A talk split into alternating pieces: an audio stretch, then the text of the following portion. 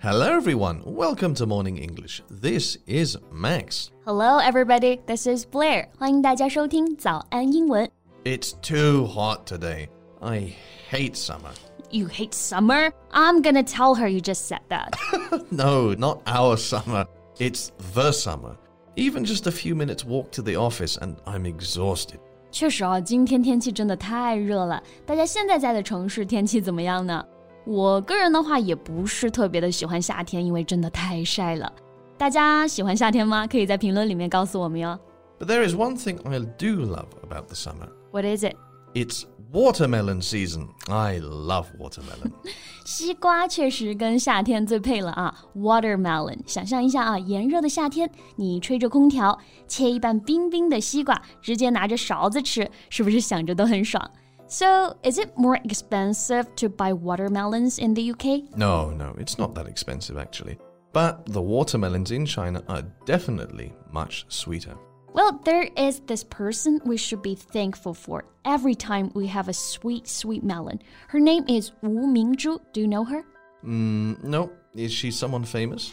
Sadly, no. She's a real scientist who devoted her whole life in melon breeding research. Hmm, sounds like a real scientist.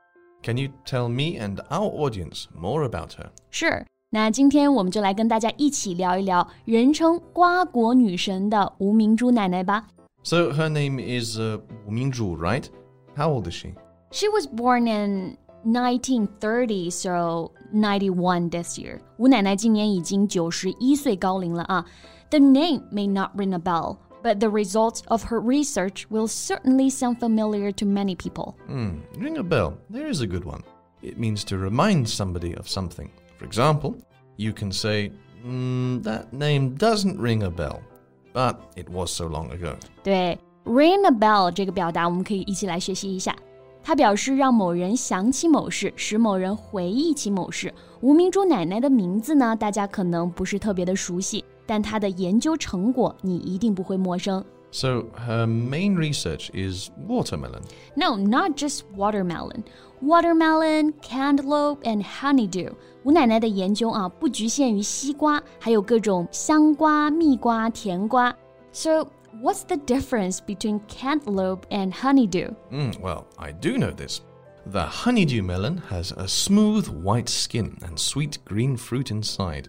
The cantaloupe, on the other hand, has a tan color, roughly textured skin on the outside and a sweet orange fruit on the inside. 啊，因为 cantaloupe 和 honeydew 我们都可以翻译为甜瓜、蜜瓜，对不对？那大家注意一下它的区别。如果里面的瓤是橘色的 （orange fleshed），我们就可以叫做 honeydew。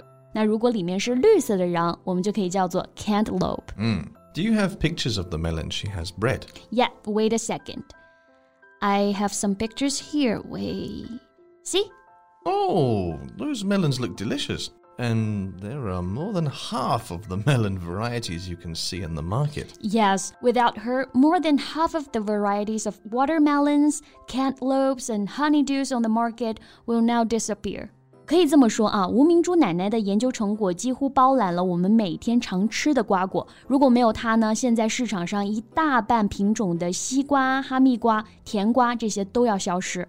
Yeah, she's just remarkable. Well, I know the fruit in Xinjiang province is very good. I love hamigua. 对，新疆呢素有“瓜果之乡”的美誉，对不对？作为新疆特产啊，哈密瓜也是很多小伙伴非常非常喜欢的水果。那吴明珠奶奶呢，也是花了大量的时间在新疆做瓜果培育。 no matter how good the geographical conditions are, without good varieties, they cannot produce good fruit. Do you know 袁隆平？ Of course, yes. He is also was a true hero. I was talking with Colin about him a couple of days ago. Well, they're classmates. 袁隆平爷爷和吴明珠奶奶以前是同学啊，大部分同学可能不知道，是不是？ Really? But I can understand. That's why we say birds of a feather flock together. 对我们说，优秀的人啊，也总是跟优秀的人为伴。Birds of a feather flock together，物以类聚，人以群分。 I totally. They should be the kind of icon that young people look up to, not just some popular, you know, K pop person star thing. I totally agree with that. 前段时间啊，袁隆平爷爷的离世，举国悲痛。也正是因为大家知道，也了解他的一些杰出贡献，像袁隆平和吴明珠院士这样为了人民福祉奉献一生的人，才应该是被我们敬仰以及牢记的偶像。 This is the strange thing. Every time I am on Chinese social media, it's all about actors or singers. I really think there should be less reports on these people. They already earn the amount of money they don't really deserve anyway. And sometimes they're really bad influence for a young generation. Yeah, and I'm not saying all of them, but some of them should not be the kind of idol that everybody worships. 对，刚刚 Max 老师就提到了一个比较值得关注的话题啊， 像是在我们一些社交媒体上面，大量充斥着关于像明星啊、偶像的报道。那在这个流量为王的时代呢，好像话题度才是唯一的标准，但是其实对于年轻人也会产生诸多不好的影响。Not until today did I know the name and the contribution of the great scientist Wu Mingzhu. Why are there not enough reports and news about her?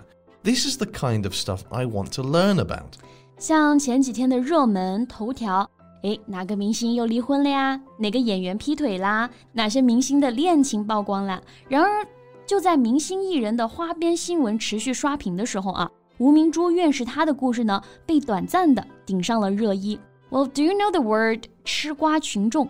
A melon eating people? What's that? well, it's not like eating melon for real. It's a way of saying people that love to gossip about celebrities or get excited about some big news. So they're more like onlookers, spectators, or rubberneckers. Oh, I get it. Well, that's interesting. 那我们说，现在很多人都是吃瓜群众，对不对？喜欢看网上各种劲爆的消息啊，明星绯闻。但大家在吃瓜的同时呢，也不要忘记那个真正让我们吃瓜的人。Well, the sad thing is, she's suffering from Alzheimer's disease. Oh, sorry to hear that. Well, she's 91 years old, right? Sometimes as sad as it is, it just happens when you are that age. 很不幸，现年九十多岁的吴奶奶呢，患上了阿兹海默症，也就是我们说的老年痴呆。有时候连儿子都认不清的她呢，却依旧时常牵挂着自己的瓜田。Well, she will never forget the thing that she devoted her whole life to. Well, I wish her all the best, and I'm going to buy a big watermelon after work. 瓜果那么甜，是因为有人帮我们吃了太多的苦。相信吴明珠奶奶付出毕生心血的研究，已经甜到了每个中国人的心里。愿吴奶奶身体安康。那我们今天的节目呢，就先到这里了。So, thank you so much for listening. This is Max. And this is Blair. See you next time. Bye. This podcast is from Morning English. 学口语就来早安英文。